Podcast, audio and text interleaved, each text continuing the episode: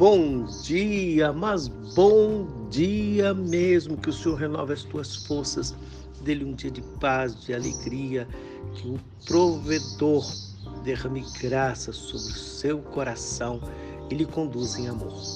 Lhe convido para mais um encontro com Jesus.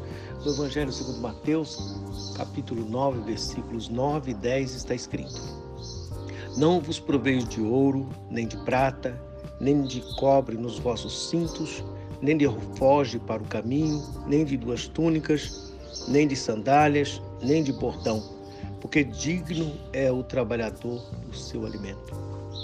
Jesus está falando aos seus discípulos para que eles possam servir, pregar, anunciar o Evangelho, o envio dos missionários.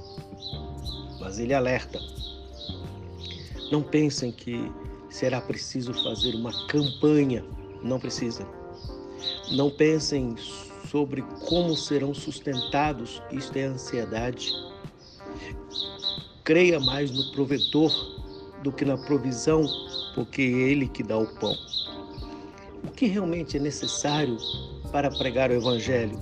Jesus deixa claro.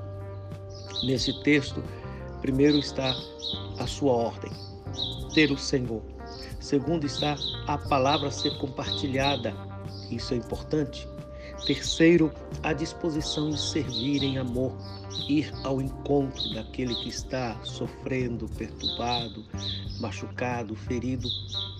O discípulo é chamado para ir ao encontro do outro.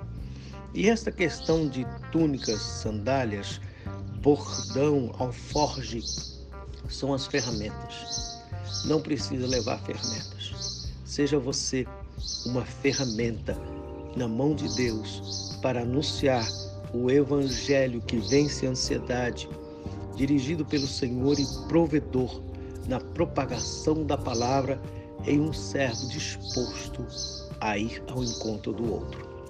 Senhor Deus, renova as nossas forças, dê-nos entendimento das Escrituras. Amamos o Senhor, queremos ser bênção na vida do outro. Senhor, nos use como instrumento. Que o Senhor seja servido da nossa adoração e nos dê coragem, intrepidez, graça, compaixão para não viver apenas na procura da zona de conforto, mas do cuidado do outro. Em Cristo Jesus. Amém.